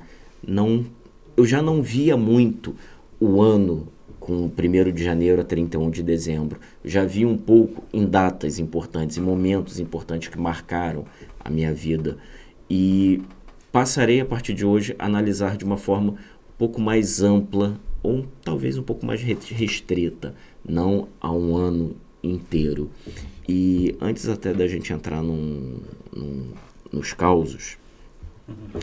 É, em especial na pandemia, nós tivemos uma, uma mudança de comportamento feminino e até desculpa de antemão talvez entrar na sua intimidade, mas nós eu observei a sociedade brasileira em especial é, as mulheres tiveram uma mudança de comportamento muito importante, muito significativa que talvez para a maioria seja um mero detalhe, mas que não é um mero detalhe. E nós vimos muito as mulheres, eu vi muito as mulheres, e eu falo isso porque eu sempre escutei muito da minha esposa, ela falando que o dia que ela tivesse cabelos brancos, ela assumiria o cabelo branco porque ela acha muito bonito, e eu particularmente também acho.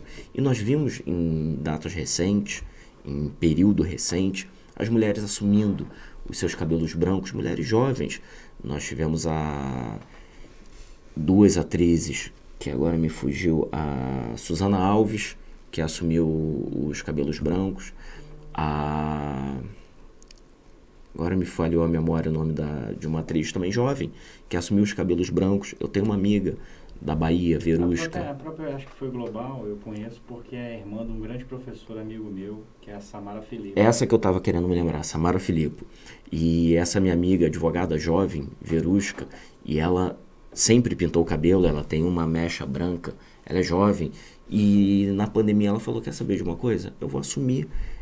No interior dela, no início, ela ficou um pouco resistente, um pouco é, desconfortável e hoje ela carrega os seus cabelos brancos com muito orgulho, com muita felicidade. E observando você, você tem os cabelos brancos, você é jovem, você é nova e mantém.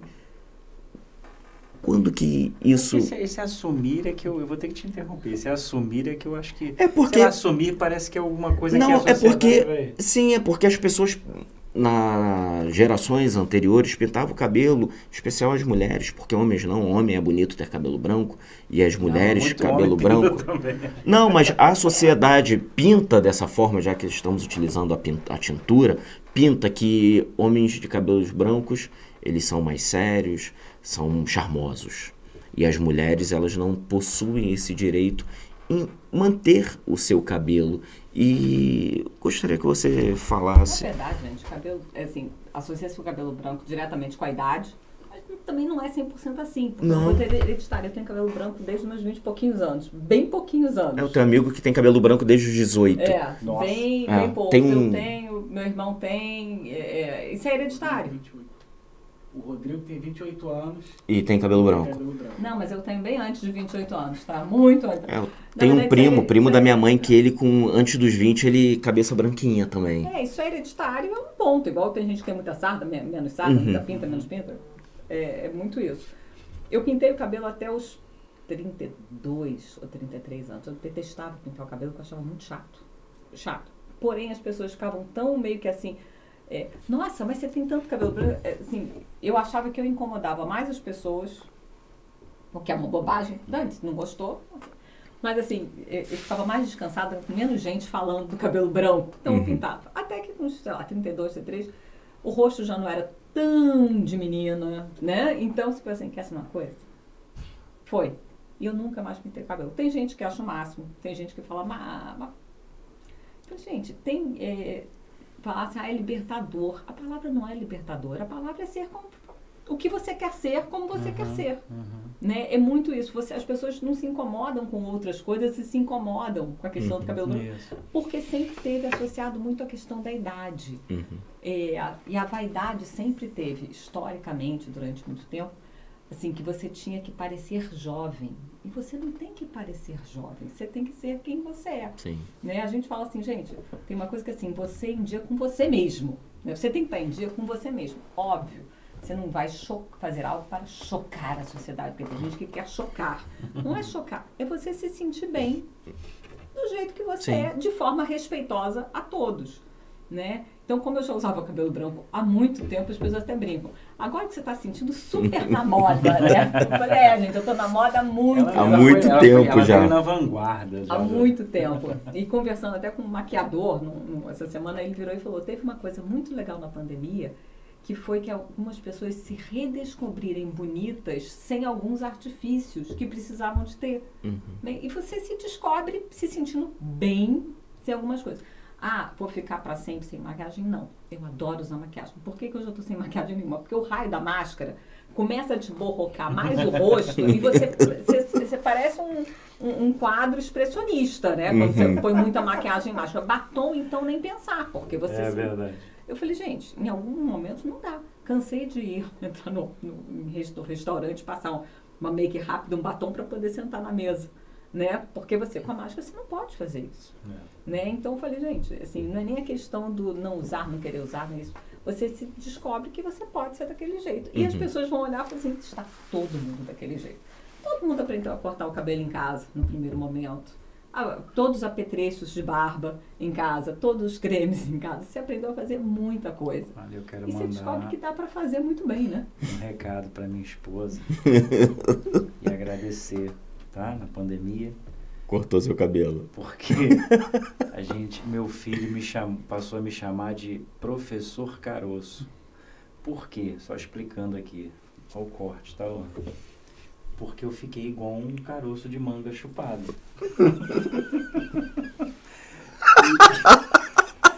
Porque a minha esposa, coitada, meu cabelo, né? Ele ou é baixinho assim, ou fora disso, realmente a gente fica com uma situação bem complicada. E ela, poxa, cara, pandemia, meses e meses e meses, vou tentar. Comprei uma máquina. Falei, pô, vamos lá, vamos fazer. Faça você mesmo, né? Nossa, ela tentou, na melhor das intenções, então muito obrigado, tá? Minha É, eu na aí. pandemia eu, eu sempre fui cabeludo, a minha infância, juventude, adolescência, eu sempre gostei muito de cabelo, então sempre gostei muito de rock, então queria ser cabeludo, queria ter o cabelo na cintura, lá embaixo, então sempre gostei muito de cabelo grande. E agora tá até cortadinho, que eu cortei para o aniversário do Augusto.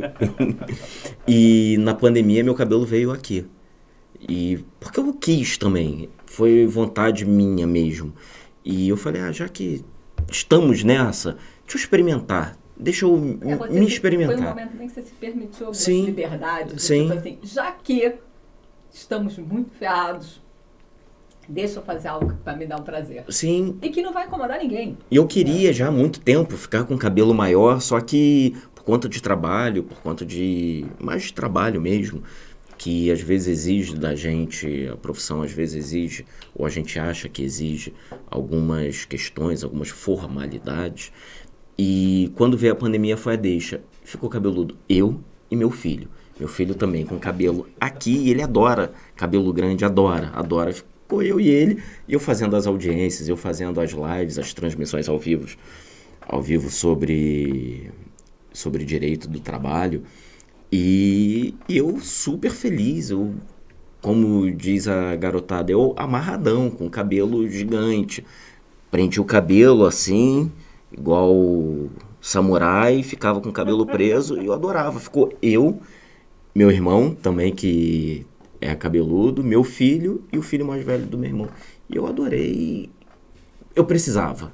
Era algo que eu precisava e eu me senti super bem. Até que chegou um momento que eu falei, não, agora já tá sem corte, já tá tudo É. tudo fora da normalidade, da minha normalidade, eu fui e cortei.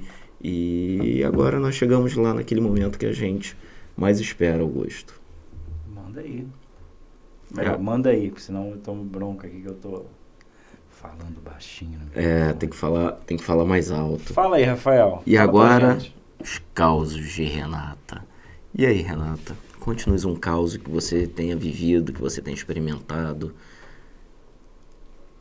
Gente, tem assim, tem momentos assim, engraçados que você olha pro lado e fala assim, o que está acontecendo aqui agora? onde é que eu fujo? Né? Onde é que eu vou fugir aqui? Pra onde É eu isso aí vou? que a gente né? quer saber. Assim, onde é que eu fui aqui? A gente, assim, e tem umas horas que você fica pens- parado até pensando assim, gente, o que, que aconteceu nesse momento? O que, que foi? Né? Eu tava fazendo um show de uma banda super conhecida, que eu conhecia, mas conhecia das músicas, de cantar. Um show do Linkin Park. Aí, Nossa, É. maravilhosa. É uma bandinha, né? É uma banda Renata- qualquer. Aí entramos, entramos com a equipe da, que a gente chama de fosso, né? Com os fotógrafos para fazer as fotos ali. Na hora que a banda. E a banda, por acaso, eles tinham chegado no Brasil pouco antes do show, aquela coisa Foi o de show entra em no São palco Paulo? direto.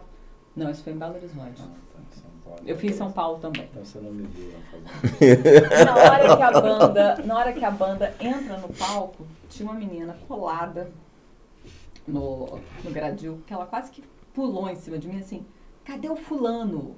E eu assim, quem? né? Porque Como é que você tá aqui e eu, não sabe, né? Eu assim, quem? Cadê? Porque fulano não tá. Aí começa a vir um, um- um questionamento de, cadê o fulano? Eu assim, quem? Tá todo mundo, quase, quase, mas tá todo mundo aqui, né? É. Assim, por que isso? Chega, tem bandas que chegam, é, que você não tem um contato, que chegam assim. Aí eu, porque não tá, porque não tá. Gente, aí eu pego o rádio, eu falei com, a, com até com a, que era cliente, tipo assim, pelo amor de Deus, Cadê fulano? cadê fulano? E ela assim, quem? Eu falei, pelo amor de Deus, gente, cadê essa pessoa? Eu falei, quem tiver no backstage, corre aí atrás, entende o que está acontecendo, né? O que... Resultado que leva dois minutos para chegar, mas parece uma eternidade. Lógico, e você verdade. começa a olhar, você, já tá todo mundo te fuzilando ali, com a- você começa a olhar, olhar. Um dos músicos teve um otite e não veio. Só que isso não foi comunicado. Uhum. Pra gente, pelo menos. E o Road assumiu a posição. Uhum. Gente, os caras no palco, você embaixo olhando, você. E Tava aí- tocando a música, tudo certo. Eu tava assim, gente, o que, que tá acontecendo? Assim, levou uns dois minutos pra ninguém falar, não. Acabei de pegar o tour manager. Um dos músicos teve otite. Não embarcou. Só que ninguém avisou. E é esse músico aí que você tá perguntando. E, o- e o Road subiu né, tocar. Aí eu falando assim, aí eu só pergunto assim, mas a gente pode falar. Pelo menos, gente, eu tenho que falar que ele não veio, porque ele É, já não não, tem veio. como. Tá perto. Tô Né? percebendo. Né? Não tenho o que falar, não vou falar o que, assim, é, o que foi nem. assim. Aí a gente joguei pra mim, então assim, olha só, teve uma questão pessoal, realmente não embarcou, a gente foi comunicado agora, mi- mil desculpas. Né? Quase falei, você quer seu ingresso de volta por causa disso? Porque o show vai ser maravilhoso, né?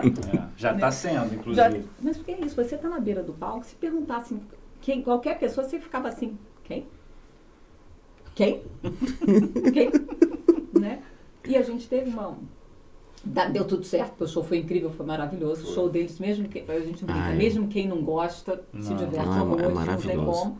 E a gente teve uma situação muito parecida quando a gente fez a Vertigo do YouTube. E na época o Tied não veio porque tinha acabado de descobrir que a filha estava doente. Só bandas normais. É, bandas. Não, mas- essa aí eu não, nunca ouvi falar, não. Só Paul Mas a- McCartney. Linkin Park, U2. Olha, eu vou te falar, eu tô pensando aqui que deve ter sido bem complicado pra Renato trabalhar com a Olimpíada no. Porque realmente, entendeu?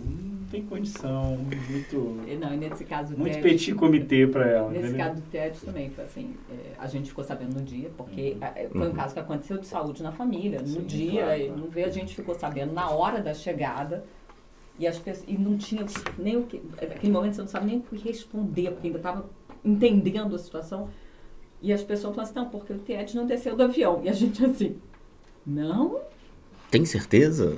tem certeza, você não viu? Né? Daí, nesse Mas ele tá lá tempo- até agora, ele falou que ele não vai sair. Nesse meio tempo, a gente assim, gente, pelo amor de Deus, entende o que foi que a gente tem que responder, porque realmente ele não desceu do avião. Né? E também não dá pra segurar mais do que dois minutos sobre isso. É. E aí falaram, aí alguém não veio, aí tem uma questão com a filha. Ele foi ver a filha, mas ele, ele, tipo assim, ele vem é, no dia seguinte, a banda chegava um dia, chegou no, Entendi. ele vinha na sequência, Uhum. né? E a gente teve que depois avisar todo mundo. Olha, realmente ele teve uma questão pessoal, Uhum. Não tem nada a ver com a produção, porque também, assim, é, na hora ninguém sabia o que era, depois foi comunicado, todo mundo soube o que, que tinha acontecido. Eu acho que as pessoas, Né? é, o público em geral, principalmente nesse segmento né, do, do artista, né, do, do entretenimento, do músico, ou do, do ator, a- da atriz, é, a, gente, a gente sofre de um mal que é meio que involuntário de, de achar que essas pessoas não são humanas. Não Né? é isso, não. Eu acho que são pessoas que são tão próximas a você que você acha que realmente é o seu vizinho de porta. E que você tem total liberdade Né? de.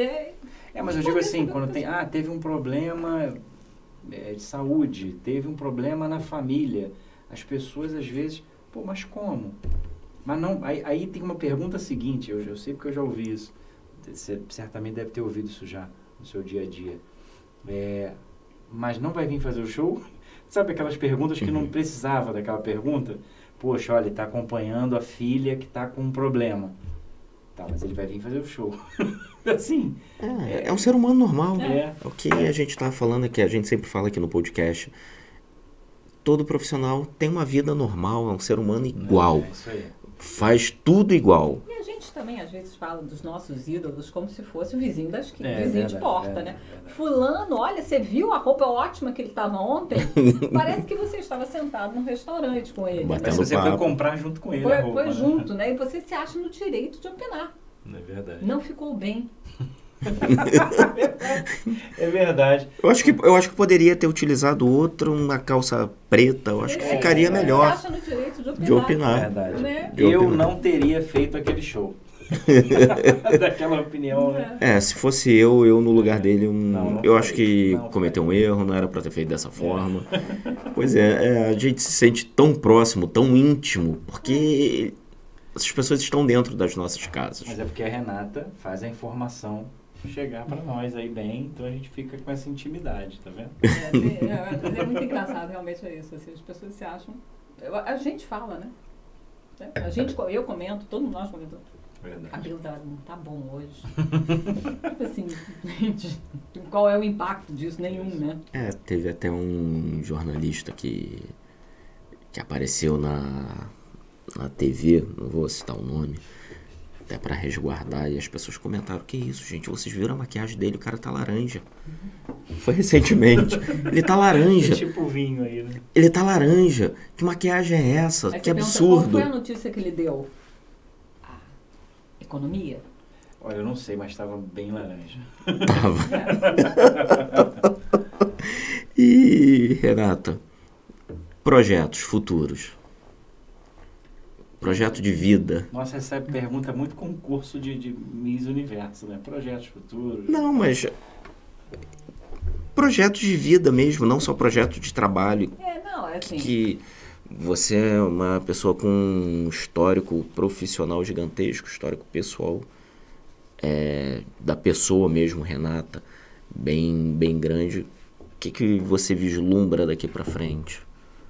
Gente, eu acho seguinte, quando você trabalha com o que você gosta, eu gosto muito do que eu faço, trabalho numa equipe incrível. Já falo assim, isso é o que eu vou continuar fazendo. Ponto. Tenho uma família incrível, meus filhos são maravilhosos, meus cachorros são maravilhosos. Então, isso eu tenho- o que, que você quer? Eu falei, eu quero ficar com o cachorro, quero ficar com minha família e quero continuar fazendo muita coisa. É óbvio que a gente tem zilhões de planos, ainda mais num momento como esse que você fica Sim. assim. é, a gente fala assim, eu quero que minha vida seja igual que era antes. Não, eu quero que minha vida seja muito melhor do que era antes. Porque hoje você sabe exatamente é, a dureza que é separar né, e o bom que é encontrar. Então, uma Entretenimento retornando agora. muito, muito mais bacana. Então, assim, é, é, quando tem uma coisa que vai ficar para sempre, a gente fala assim, as cicatrizes vão ficar para sempre desse período. Sempre. Você não vai esquecer e a gente não pode esquecer isso. Ao mesmo tempo, é, a solidariedade humana e a empatia também vão ficar para sempre. Eu acho que nunca se foi tão empático ao ser humano. Você nunca viu todo mundo é, literalmente focando por algo, né? Todo mundo efetivamente junto. Você nunca teve tantos projetos de doação como você teve agora. Ninguém Seja largando a mão de fosse. ninguém. foi todo mundo muito junto. Então isso vai ficar para sempre. Então você fala assim, ah, tem alguma coisa da pandemia? Não, de bom não tem nada. Você tem aprendizados muito bons. Né? Você teve um resgate do ser humano muito importante. Então isso, é, isso vai ficar para sempre. Mas a cicatriz também. Sim. Eu falo, gente, períodos ruins não são para ser apagados da história. São para você saber o que não fazer. Né? Tem gente que fala assim, esquece. Eu falei, não, não tem esquece. Não podemos É, esquecer que senão a não gente podemos repete. esquecer. Não É, podemos a, esquecer. a, a chance, né, de, de repetir. É, então, é, e tá aquela coisa, tá tudo voltando muito agora também, né? Então, assim, eu trabalho muito em eventos, você tem um, um calendário enorme para acontecer no ano que vem. Você vai ter vários cuidados ainda com segurança, com restrições? Vai. A gente não sabe ainda Eu acho com o que, que a eu acho que isso vai demorar ainda bastante É, tempo. mas é seguro pra gente. Sim, eu acho que tem sim, que pensar o sim, seguinte, é sim, seguro pra você. sim, sim. Quanto mais segurança, quanto mais seguro você se sentir, sentir, mais à vontade você vai se É o uso da máscara. É incômodo, é ruim. Só que a gente ficava resfriado, a gente andava pela rua normalmente resfriado e Isso. não, pouco Não, importa. assim, os hábitos de higiene pessoal, a gente teve um avanço secular. Porque, de- em verdade, em linhas gerais, você tinha comportamentos de higiene do século passado. A verdade é essa. Então, hoje há uma preocupação, os estabelecimentos estão Sim. estruturados.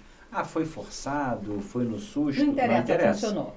Isso aí, Funcionou Isso aí. e, Isso aí. e vai ficar. Vai ficar. E vai Vai ficar. ficar, Então eu, se eu ficar resfriado, um simples res- resfriado que seja, eu não vou sair na rua sem máscara. Mesmo que, que seja daqui a 10 anos, vou ficar resfriado, Isso. eu vou colocar uma máscara. Vou colocar até para proteger o próximo, é empatia. Eu não é. quero que o próximo tenha, eu não quero que meu filho, não quero que minha esposa, meus ninguém. pais. Gente, o hábito de lavar as mãos, né? Isso aí. Que é muito isso básico, aí. É né? isso aí. É isso O aí. hábito de lavar as mãos, né? Isso é muito simples, Muito. muito, muito, simples. Mas você hoje você não consegue, você não vai chegar num lugar sem lavar a mão. É isso aí. Lavar né? as Você mãos. passa um álcool ou ainda que gel. seja o álcool em gel, exatamente, ou o álcool 70, enfim. É. Você já vê os- é, o que está estruturado e isso te dá segurança, te dá uma tranquilidade. E eu acho que isso foi uma das maiores, uma das, né? Claro, muitas outras. Que acaba dando toque também. É, pode, mas assim, cara, aí a foi um já avanço. Mas pelo, menos é, mas pelo menos é um toque saudável. Mas a quem tem isso já tinha o toque É. para outras coisas. Verdade. coisas. Mas enfim, gente, faz parte. É, eu antes, eu já tinha, antes da pandemia, eu já tinha um grande problema em apertar a mão das pessoas. Depois que eu pe- apertava a mão, eu botava minha mão praticamente num saco invisível e eu ia lavar as mãos porque eu tinha receio de alguma coisa, porque eu não sei aonde a pessoa colocou a mão. Então eu poderia pegar minha mão, coçar o olho, passar na boca, passar no nariz e pegar alguma coisa. Então eu já tinha esse receio, já tinha essa preocupação antes da pandemia. Agora Mais ainda. mais ainda. Mais ainda. Então, Renata, agradecer imensamente sua participação. Foi, um, foi ótimo conversar com você. Foi ótimo ouvir. Aprendi muito. E eu tenho certeza que as pessoas que estão em casa, que estão no carro, que estão no trabalho, que estão no trânsito, no transporte público, vão aprender bastante, aprenderam bastante com as suas palavras, com seus ensinamentos de vida, a sua experiência. E foi muito bom ter você conosco. Foi um prazer enorme estar com você nesse momento tão especial, a vida tão corrida para todos nós. E você dedicar esse tempo para para bater papo conosco nessa mesa foi muito bom, foi de grande valia. Então agradeço muito. Eu, Rafael Patrício, agradeço muito em nome de toda a equipe, em nome de todos que participam aqui para poder fazer com que o podcast esteja no ar. Então, fico meu muito obrigado e um volte quando quiser. As Gente, portas estão eu abertas. super agradeço o convite. Muito obrigada. Bom, eu também é, aprendi demais. Cara, eu acho que só essa, essa, essa virada de chave do, do- dos marcos e não da questão linear temporal, realmente acho que a gente percebe que está sempre podendo aprender todo dia, né? Eu acho que essa é, é a grande questão. E o Eu nosso interesse, Renata, aqui é realmente receber profissionais. Eu, eu digo muito que, não, na minha opinião, não existe mau profissional e bom profissional. Existe profissional e quem não é profissional. Então, é um prazer muito grande ter alguém da, da, da, da tua estatura profissional, é, da tua experiência, da tua expertise. Acho que contribuiu muito para o que a gente quer trazer aqui para o podcast. E só tenho a agradecer realmente, a gente sabe quão custoso, né, o quão, quão delicado a gente está de tempo hoje em dia, apesar de, desse momento de pandemia, saindo, né, querendo sair cada vez mais, mas mantendo os cuidados. Então, lhe agradeço realmente muito, muito, muito, porque é muito bom receber é, pessoas como você aqui. E pedir ao pessoal mais uma vez, resenha.pro, segue no YouTube, se inscreve, faz lá os seus comentários, ativa as notificações. Dá a curtida, sempre, dá o joinha. É, sempre que a gente tem episódio novo saindo aí para vocês ou cortes no nosso canal, você já vai ficar sabendo. Então, segue lá. No Spotify a gente também tá, no Google Podcast. No Instagram. Mas no YouTube é sempre e no importante, YouTube. né? Nosso Instagram, resenha.pro.